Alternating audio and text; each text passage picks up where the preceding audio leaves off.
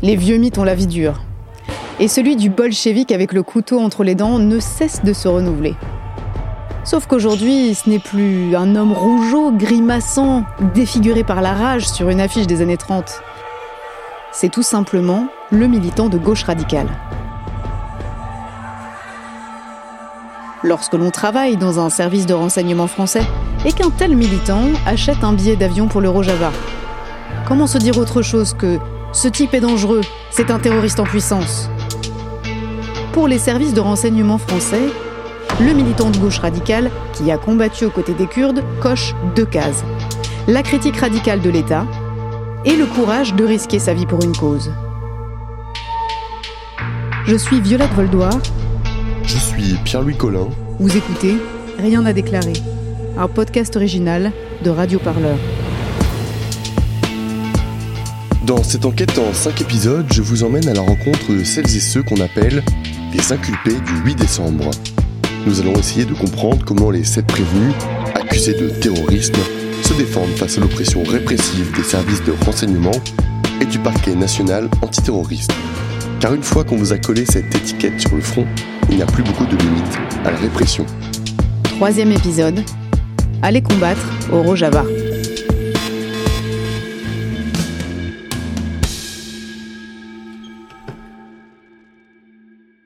Nous sommes au début des années 2010. Une vague de révolte se répand partout, au Proche et au Moyen-Orient. En Syrie, Bachar al-Assad, fils du précédent président Hafez al-Assad, dirige le pays d'une main de fer. En 2011, c'en est trop. Le peuple se soulève, c'est la révolution syrienne. S'ensuit une guerre civile féroce et la répression sanglante d'Assad et de ses alliés. C'est de ce chaos qu'émergera le Rojava, l'ouest en kurde, un territoire autonome situé entre la Syrie, la Turquie et l'Irak.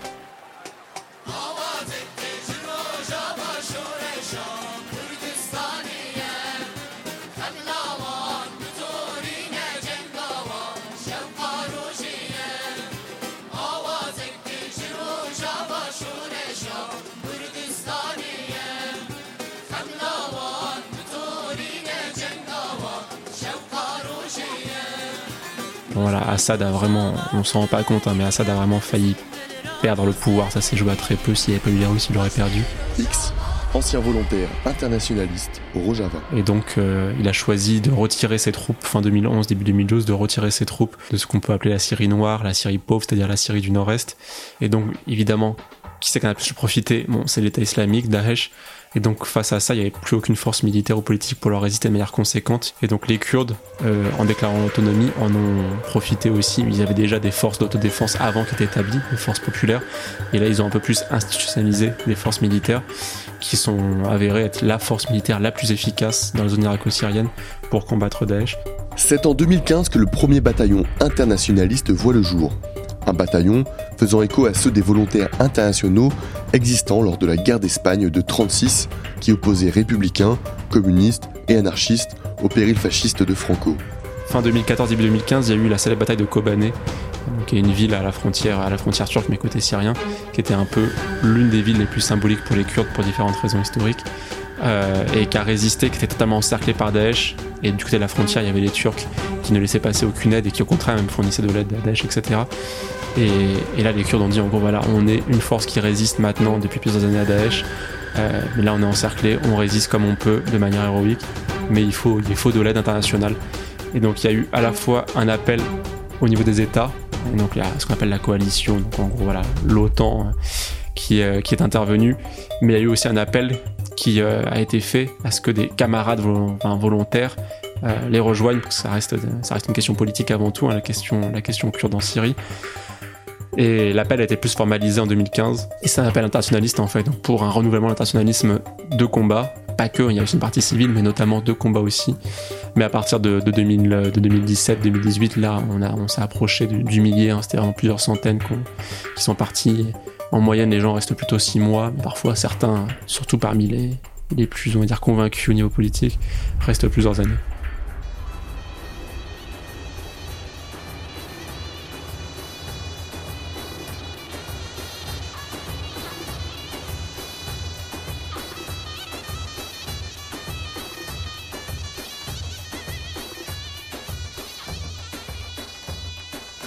Le Rojava, ce n'est pas seulement un territoire sous contrôle kurde dont les combattantes et combattants luttent face à Daesh. C'est aussi une révolution, celle du confédéralisme démocratique. Le mouvement révolutionnaire kurde, c'est le pouvoir des communes contre celui de l'État, la libération des femmes par elles-mêmes et l'écologie sociale. C'est aussi ça qui a poussé Libreflot à rejoindre le Rojava en 2017. L'idée de base pour y aller, c'est cette révolution qui, me porte, bah, qui, me fait envie et que bah, je sais pas, je suis attiré, euh, je veux voir ça, moi j'ai toujours voulu un monde meilleur. Euh, je sais pas forcément quoi faire, comment y arriver. Et euh, là, il y a quelque chose qui se passe. Et les frontières, pour moi, je m'en fous un petit peu. Je pars du principe qu'on est tous frangins et frangines, quoi. Et là, j'ai des frangins et des frangines qui sont en train de faire un truc génial et en plus qui sont en train de se faire bourriner le mou euh, par des gens pas très sympathiques. Et du coup, ça, me, ça me titille quoi. Donc je mets quand même du temps à me décider parce que euh, j'ai aucune expérience militaire. Et voilà, donc c'est plutôt avec des valeurs euh, humanistes et pour défendre ces valeurs-là que j'y vais. Et sans trop avoir de doute par rapport à qui y a en face. Euh, je pense que ça aurait été quelqu'un d'autre que Daesh en face. Ça aurait peut-être été plus dur à me décider, puisque c'est pas forcément euh, un truc qui donne très envie, quoi, d'aller porter des armes, quoi. Mais à leur retour, ces militants sont alors confrontés, pour la quasi-totalité, au service de renseignement et font l'objet d'un lourd suivi policier administratif. Et si tu as le malheur d'avoir été au Rojava dans le militaire, que les renseignements le savent ou le supposent, et que tu es militant d'extrême gauche et que tu continues à l'être à ton retour, euh, là c'est la merde pour toi. Le premier contrôle routier que j'ai fait, il a duré trois quarts d'heure. Et après, tous mes contrôles routiers durent trois quarts d'heure. Donc quand tu es dans un camion aménagé, tu te fais un peu plus contrôler qu'une voiture toute neuve sans d'art. Et euh, donc euh, tu te fais contrôler, ça se passe normalement. À un moment, le mec, il, y en a qui va taper ton nom sur, sur son truc avec ton permis, qui revient tout pâle, qui te regarde plus jamais droit, dans les yeux, qui regarde son chef, qui fait chef, chef, l'autre il regarde, il devient tout pâle, il baisse les yeux, et après ils vont s'enfermer dans leur voiture. Tu leur demandes ce qui passe? Non, rien, euh, une petite seconde. J'ai pas que ça à faire. Oui, oui, mais on arrive. tu vois que là, tu sais que sur leur ordinateur, le truc il s'est mis à clignoter dans tous les sens et il y a marqué je sais pas quoi. Et c'est le même sketch à chaque fois. Ce suivi policier administratif, euh, il est vraiment très lourd. Ça va te faire chier dès que tu veux euh, un peu bouger à l'étranger notamment. Il y a un fichier qui est le fichier euh, de sécurité de l'espace Schengen, qui est un fichier commun aux polices européennes, dans lequel ils vont mettre les ressortissants qui veulent suivre, dont ils veulent suivre les déplacements. évidemment, bah, la plupart des fichiers sont dessus. Et, et, moi, ironiquement, c'est plus difficile pour moi de me déplacer dans l'espace Schengen que de me déplacer en dehors de l'Union Européenne. Quoi. Euh, bah, dès que dès qu'on scanne euh, tes papiers d'identité, il y a une fiche de renseignement très minimaliste qui s'affiche à l'écran avec des un, un protocole de questions euh, de questions à poser pour pour l'agent d'État qui va te contrôler. Et quand ton passeport, il voit ah putain il y a des tampons un peu de l'étranger machin, ah bah oui des tampons la zone Moyen-Orient. Et moi, ça m'est arrivé de me faire prendre pour un islamiste plusieurs fois. Bon, à la limite, je, m'en fous dans l'absolu, je m'en fous d'être pris pour un islamiste ou, ou, être considéré comme un révolutionnaire. Dans tous les cas, au niveau administratif, c'est un peu la même merde, on est embêté pareil. Mais du coup, c'est chiant parce que t'es retenu parfois pendant des heures. Parfois, tu loupes ton avion, tu loupes ton train, tu loupes ton bateau. Et parce que t'es jamais à l'abri que ça se finisse quand même sur un contrôle d'identité un peu plus poussé, voire une garde à vue dans le pays dans lequel, dans lequel tu, tu transites, dans lequel tu, tu, tu vas, quoi. Trouver un travail, c'est pas simple. On est d'accord mais ça peut l'être d'autant plus si vous êtes dans le viseur de la DGSI. Bah, des exemples, on a plusieurs camarades ou moi-même, il y a pas mal de, de j'ai pas envie de détailler après, mais plusieurs, plusieurs métiers on a postulé où en fait on est niqué parce que euh, la préfecture peut te signaler. Donc ça, ça c'est vraiment, vraiment la merde. Il y a aussi certains, certains champs universitaires qui sont interdits, hein, des champs universitaires où euh, si tu veux étudier certaines questions euh, qui peuvent être considérées comme parfois sensibles, euh, bah, c'est pas possible parce que t'as des enquêtes de sécurité qui sont menées et du coup t'es refusé pour des études quoi. C'est quand même pas anodin non plus quoi. Reprendre une activité politique peut être aussi plus compliqué car de fait vous êtes plus surveillé. André Hébert, ancien internationaliste, décrivait lui une forme de radioactivité depuis son retour. S'impliquer dans une organisation après ça, ça veut dire être sous les radars et mettre ses camarades sous les radars. Pareil, si tu veux reprendre un peu un militantisme euh, en Europe, euh, ce que ce qu'on fait certains d'entre nous, bah t'es embêté parce que beaucoup plus de surveillance, etc. Et finalement, un truc qui n'est pas illégal, c'est-à-dire avoir participé à un conflit, certes, mais euh, contre l'État islamique avec des forces qui sont reconnues comme des forces de, de, de, en tout cas de dialogue, des forces partenaires pour les États occidentaux. Mais toi, non, toi, on considère que néanmoins, c'était un engagement qui est trop marqué et qui va juste démarquer ta dangerosité politique éventuelle. Et, donc t'es emmerdé quoi. Moi dès que je suis rentré en fait je me suis dit en fait ils me veulent. Donc faut que je fasse gaffe à ce que je fais pour pas leur donner l'opportunité de coller quelque chose sur le dos. Donc j'allais plus aux manifs. J'allais pas euh, sur des zones style ZAD. Parce que je me suis dit bon suffit que j'y aille. En fait ils vont se pour m'arrêter pour euh, en fait, voilà, on sait comment ils construisent un dossier, on sait qu'ils peuvent se mettre ce qu'ils veulent sur le dos de n'importe qui. Ce qui fait que je faisais plus trop d'activités militantes, à part euh, vivre en squat. C'est pas pour rien que plein d'entre nous, on souhaite rester anonyme hein, dans nos témoignages. C'est parce que tout, tout, tout peut être un sujet d'emmerdement en fait. Et ça, ça c'est chiant, y compris pour nos proches aussi. Il y a un suivi administratif.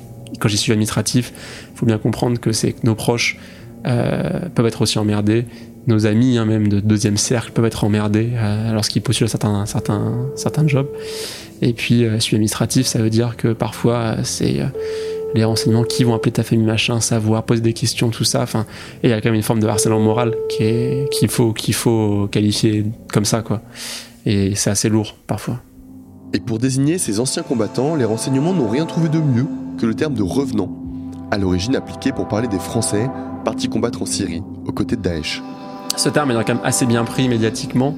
Les flics ont essayé aussi de, de nous l'appliquer à nous, qui pour le coup avions combattu des revenants, mais de l'autre côté. Sachant que c'était encore les revenants de Syrie, parce que le terme Syrie, pareil, c'est un truc qui fait un peu peur, Syrie machin. Que si on dit Rojava, les gens ou bien vont pas connaître, ou bien ça impliquerait de désigner ce que c'est le Rojava dans les médias et pour les flics. Et du coup, là, ça serait un peu plus difficile aussi de faire peur si tu dis Ah bah oui, le Rojava, c'est euh, une expérimentation politique, progressiste, machin, euh, féministe, écologiste, tout ça. Plus de gens trouvent que c'est plutôt cool. Dans l'affaire du 8 décembre, le Rojava joue un rôle central pour incriminer Libre Flot. Sans lui, pas d'enquête, pas de pseudo-chef, pas de soi-disant transmission de savoir. Et là, du coup, le Rojava, ça a été du pain béni pour eux parce que c'est un peu, euh, voilà, c'est ah vous voyez, lui, il a eu une expérience de guerre, lui, il s'est formé là-bas, il s'est formé aux armes et à d'autres choses, et il revient, il forme d'autres personnes. Ce qui est un peu particulier dans cette affaire, c'est que euh, tout commence par le Rojava. Colline Bouillon, avocate au barreau de Créteil. C'est-à-dire qu'on suit quelqu'un on commence à surveiller une personne qui est allée au Rojava et qui est revenue en France, mais on a eu de cesse de nous expliquer que cette affaire n'avait aucun lien avec le Rojava. Quand bien même euh, on voit hein, jusque dans l'ordonnance de renvoi qu'il y fait des liens avec euh, l'attrait pour euh, des groupes guerriers euh, au Rojava qui n'ont euh, aucun rapport avec euh, Libreflow euh, ou avec les autres inculpés. Euh, on se sert de ces allusions euh, pour insinuer l'idée que euh, une personne serait allée au Rojava avec l'idée de ramener en France un savoir militaire euh, afin de commettre des actes terroristes, alors même qu'aucun élément ne permet d'aller dans ce sens. Si le Rojava est central dans cette affaire, le cas du 8 décembre est avant tout une affaire propre à l'antiterrorisme français. Constance Rosalie a mené un travail de recherche en sciences politiques sur la criminalisation des anciens volontaires au Rojava. Elle a pu montrer que la DGSI, comme les autres services publics, est soumise à une nécessité de rendement, mais aussi que la structuration des services y est cloisonnée, une partie enquêtant sur l'ultra-gauche, une sur l'ultra-droite, etc. Ce qui peut laisser planer le doute sur la nécessité pour les différents services de sortir des affaires pour exister. Au fil de mes recherches, je me suis rendu compte que cette affaire du 8 décembre était potentiellement moins financière que conjoncturelle et politique. Une affaire qui répond, selon elle, à une double nécessité. D'abord, celle de montrer la réalité de la menace euh, de l'ultra-gauche, un moment où les médias en parlaient beaucoup euh, avec la loi sécurité globale, et dans un second temps, de montrer justement l'efficacité des services de renseignement à répondre et à lutter contre cette euh, menace désignée. L'hypothèse, elle a été euh, plutôt euh, très clairement confirmée par les communications publiques qui ont éclose au lendemain de l'arrestation du 8 décembre. Donc on avait les propos de Laurent Nunez dans les colonnes du Figaro et surtout le tweet de Gérald Darmanin du 11 décembre 2020, euh, dans lequel il félicitait la DGSI d'avoir su, je cite, protéger la République contre les activistes violents de l'ultra-gauche qui voulaient la détruire. Mais l'élément clé, et qui est en réalité, à mon sens, peut-être le plus important à souligner dans l'hypothèse d'une affaire politique, c'est ce qu'est la DGSI c'est-à-dire une institution hybride. En France, on a un service de renseignement qui est à la fois donc un service de renseignement sous autorité du ministère de l'Intérieur et à la fois un service de police judiciaire sous autorité du parquet national antiterroriste. C'est-à-dire que, en France, la DGSI est à la fois sous autorité du pouvoir exécutif et à la fois sous autorité du pouvoir judiciaire ce qui pose absolument tous les problèmes qu'on peut imaginer en termes de séparation des pouvoirs. C'est d'ailleurs parfaitement dénoncé au niveau européen, et pour le monde anglo-saxon, c'est une aberration qu'on ait une telle structuration de notre service de renseignement interne en France. Donc aujourd'hui, en fait, les recherches, elles montrent que l'hypothèse d'une affaire politique ne peut pas être levée en raison de ce qu'est la DGSI, c'est-à-dire premièrement une institution qui répond à une logique de chiffres, de financement et de productivité, et deuxièmement une institution qui est à la fois dépendante du pouvoir exécutif et à la fois dépendante du pouvoir judiciaire.